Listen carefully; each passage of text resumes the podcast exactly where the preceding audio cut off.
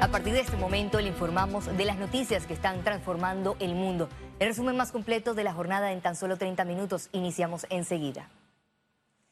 En las próximas semanas, Panamá podría alcanzar los mil fallecidos de continuar el aumento de contagios, advirtió el epidemiólogo investigador de salud pública Arturo Rebollón. Panamá registró este lunes 20 muertes por COVID-19, el número más elevado en 24 horas desde la llegada del virus en el mes de marzo, acumulando más de 520 fallecidos. Si hacemos un cálculo aproximado, una, estimación educada, que vamos a tener 50 muertos por semana, nosotros podríamos esperar que en 12 semanas tengamos otros 500 más. El 18 de junio el MINSA reportó cinco nuevos fallecidos, el 19 subió a 10, el 20 bajó a 8, el 21 se mantuvo en 8 y el 22 hubo 20 muertes por coronavirus. La idea es detectarlos lo más temprano posible con estos equipos de, campo que está viendo el Ministerio de Salud, con las pruebas validadas del Gorga y que los detectemos antes.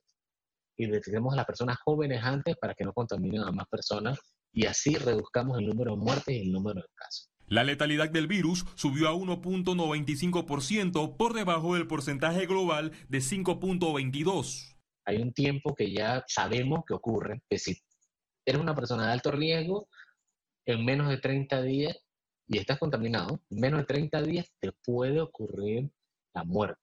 Entonces nosotros estamos viendo eso, que hay un aumento en los casos de las personas adultos mayores con enfermedades crónicas y por eso es que vemos este escenario. Ante este panorama, los especialistas recomiendan a la población no bajar la guardia con el uso de mascarillas. La idea de usar mascarilla es tener una barrera entre las personas infectadas y los que no están infectados.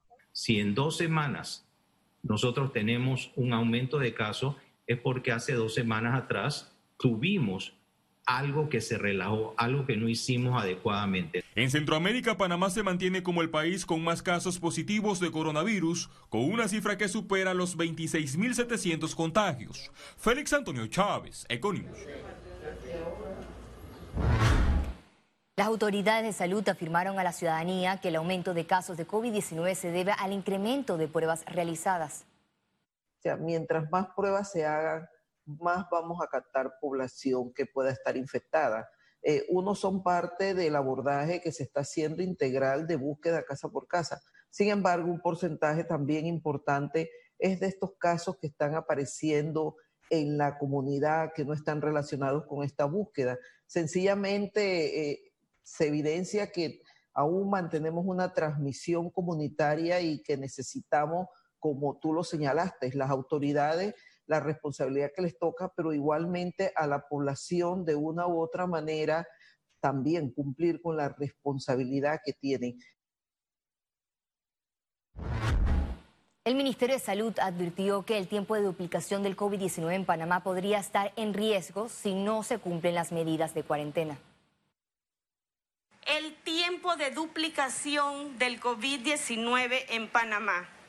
En algún momento lo tuvimos en 26, en 20. En este momento lo tenemos en 18. ¿Qué significa tener el tiempo de duplicación en 18?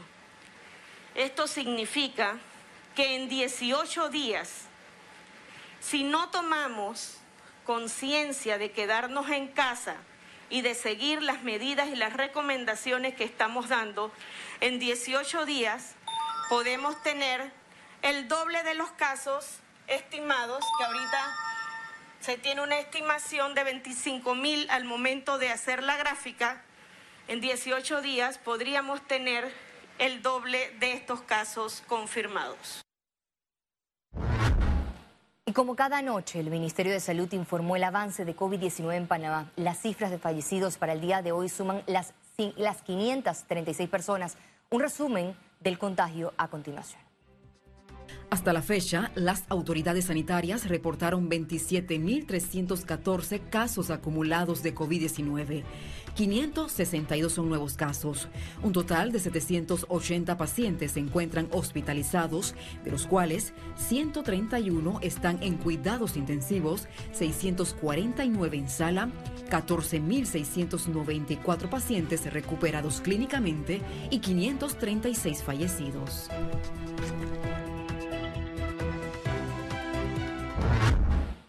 La Sociedad Panameña de Ingenieros y Arquitectos renegó el informe de los 14 agremiados sobre la inspección al hospital modular. El pronunciamiento se da semanas después de conocerse una inspección de la Comisión de Movilidad del gremio donde los especialistas advirtieron posibles irregularidades en el cumplimiento de las normas estructurales del Hospital Panamá Solidario con supuesto sobrecosto. La espía agregó que en una cortesía de sala los autores presentaron el informe sin firmas confirmando que no hubo ninguna inspección, por lo que la postura no es concluyente. El Ministerio de Relaciones Exteriores enfatizó que seguirán realizando más vuelos humanitarios hacia Panamá. La directriz que tenemos del MINSA eh, que nos permitió finalmente reabrir y comenzar la coordinación de los vuelos humanitarios consiste en que no nos podemos pasar de los 300 pasajeros cada 10 días. Entonces, esto es un ejercicio de coordinar entre las jurisdicciones que tienen mayor cantidad de panameños que podamos traer, que consigamos el vuelo, que consigamos el permiso, salvoconducto, etcétera, y lograr entonces utilizar y aprovechar esos cupos. La Fundación Sangre Panamá activó la campaña Soy un donante activo para motivar a la ciudadanía a esta práctica, la cual redobla importancia durante este tiempo de pandemia. Lanzamos esta campaña que se llama hashtag donando y contando, donde por primera vez se le da la voz a los donantes de sangre para que cuenten desde su perspectiva, su experiencia al ayudar a otras personas, al donar sangre, qué los inspiró, cuáles fueron sus dudas, eh, además toda la experiencia alrededor del tema, porque qué mejor manera de educar y de informar y de inspirar a otras personas que de personas que ya lo han hecho. Entonces, esta es una campaña que lanzamos en la Fundación en conjunto con un estratego para eh, llegar a toda la población en el resto del país. El gobierno de Panamá apuesta la plataforma virtual Esther para el reinicio de clases en escuelas públicas. Esther será la Estrategia Nacional de Educación Multimodal, con una primera fase que iniciará el próximo 20 de julio. Los estudiantes podrán usar la plataforma virtual en línea o sin conexión a Internet. Esta primera fase formarán como tutores virtuales a más de 3.000 docentes y beneficiará cerca de 32.000 estudiantes de duodécimo grado. Nosotros en esta etapa eh, lo que hemos diseñado son objetos de aprendizajes, que básicamente es eh, encapsular eh, el contenido de una parte del currículo en una cápsula que se pueda estudiar por parte del estudiante eh, estas cápsulas pueden ser descargadas semanalmente. El sitio tendrá una biblioteca digital incorporada con más de 10.000 títulos de distintas áreas del conocimiento. Se puede hacer desde una tablet, se puede hacer desde un celular, se puede hacer desde una computadora. Eh, la plataforma lo que hicimos es que fuera eh, de diferentes multiplataformas, por decirlo así, lo que permite que el estudiante que al menos en su casa tiene algún dispositivo móvil pueda conectarse y los estudiantes que, bueno, que tienen la ventaja de tener una, laptop o una PC, y también puedan hacerlo. El costo de la primera fase de la plataforma Esther fue de 30 millones de dólares. Lo primero que vamos a hacer es vamos a oler, vamos a oler el agua, todos. Tras el coronavirus, las clases en el país fueron suspendidas el 11 de marzo. Sin embargo, la población estudiantil tuvo la alternativa de las enseñanzas televisadas Conéctate con la estrella. Félix Antonio Chávez, Econius. El secretario general del Partido Revolucionario Democrático, Pedro Miguel González, indicó que presentará un informe sobre la recaudación de fondos para el pago de la multa interpuesta al partido por incumplimiento de normas sanitarias. Me comprometo a presentar el informe pues, al final de, de la recaudación. Pero lo que debe tener clara la ciudadanía, igual los compañeros y compañeras del partido, es que como este es un gasto no previsto, de alguna manera legítima, había que obtener los fondos para poder hacerle frente a una multa alta, eh, pero que vamos a, a cumplir. Una embarcación que transitaba por el canal de Panamá colisionó con el puente del ferrocarril a la altura de la comunidad de Gamboa. Tras este incidente, la autoridad del canal de Panamá informó que investigará el, accidente. De acuerdo con un comunicado de la vía interoceánica, ya se notificó a la empresa del ferrocarril sobre el daño que sufrió la estructura del puente e igualmente el personal de la CP inspeccionará la estructura para evaluar el alcance de los daños. El conocido fenómeno del polvo del Sahara impactó este martes la ciudad de Panamá, haciéndose notar a través de una espesa neblina. El Departamento de Hidrometeorología de TESA comentó que este fenómeno, el cual puede durar dos o tres semanas, son grandes masas de polvo generadas en África. Los primeros reportes indican que la región centroamericana será la mayor afectada, pero que en el caso de Panamá las concentraciones son bajas. Economía. Economistas señalaron que el gobierno ya debería tener una estrategia de reactivación económica para el país. A continuación, sus observaciones.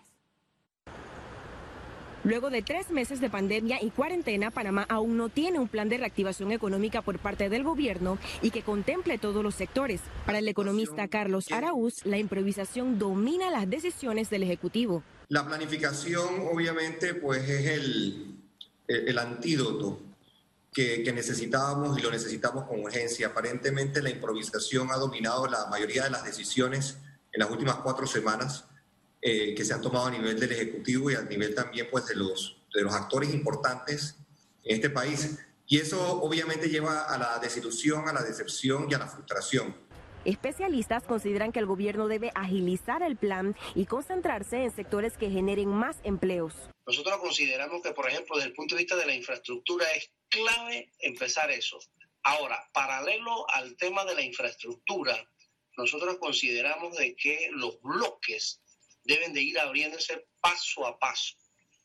Porque efectivamente si vemos la cifra en el primer trimestre de este año 2020, la economía panameña creció 0.4%. Aun con todas las dificultades, todavía estamos en números positivos. Allí debe estar centrada eh, la estrategia, cómo apoyar a este sector empresarial y luego los sectores económicos. Sabemos que en el agro eh, hay un potencial muy importante, todo lo que es el sector primario, ¿verdad? De manera tal de que eh, no podemos entregarle a este sector, digamos, recursos limitados. Tenemos que buscar el mecanismo para poner los dineros suficientes para que se reactiven industrias que son necesarias.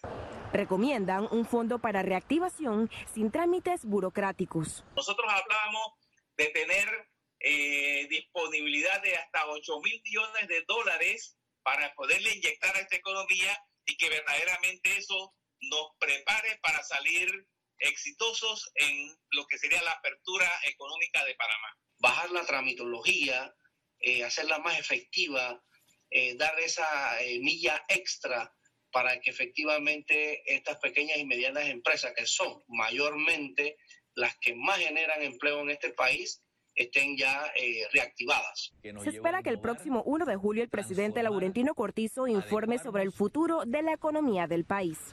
Ciara Morris, Econews. El sector marítimo presentará propuesta de reactivación económica al Ejecutivo.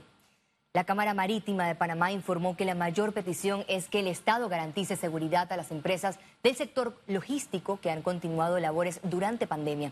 También solicitan que de darse revisiones en tarifas, cargos y tasas, no se registren aumentos. Esperan presentar el documento a final de junio. necesitamos por lo menos algunos beneficios fiscales que ahora en los próximos meses no se nos eh, creen nuevos impuestos o nuevos cargos o se nos incrementen algunas tasas, ya que actualmente está siendo bien difícil continuar con nuestra empleomanía y viene un segundo semestre muy, muy, muy difícil y todos queremos arrancar un 2021 positivo. Sí, la apertura de puertos es muy importante porque para muchas empresas marítimas el 30 y 40% de su facturación es el cambio de tripulación. Al regreso, internacionales. Y recuerde, si no tiene la oportunidad de vernos en pantalla, puede hacerlo en vivo desde su celular a través de una aplicación destinada a su comunidad. Es Cable Onda Go. Solo descárgala y listo. Ya venimos. Quédese con nosotros.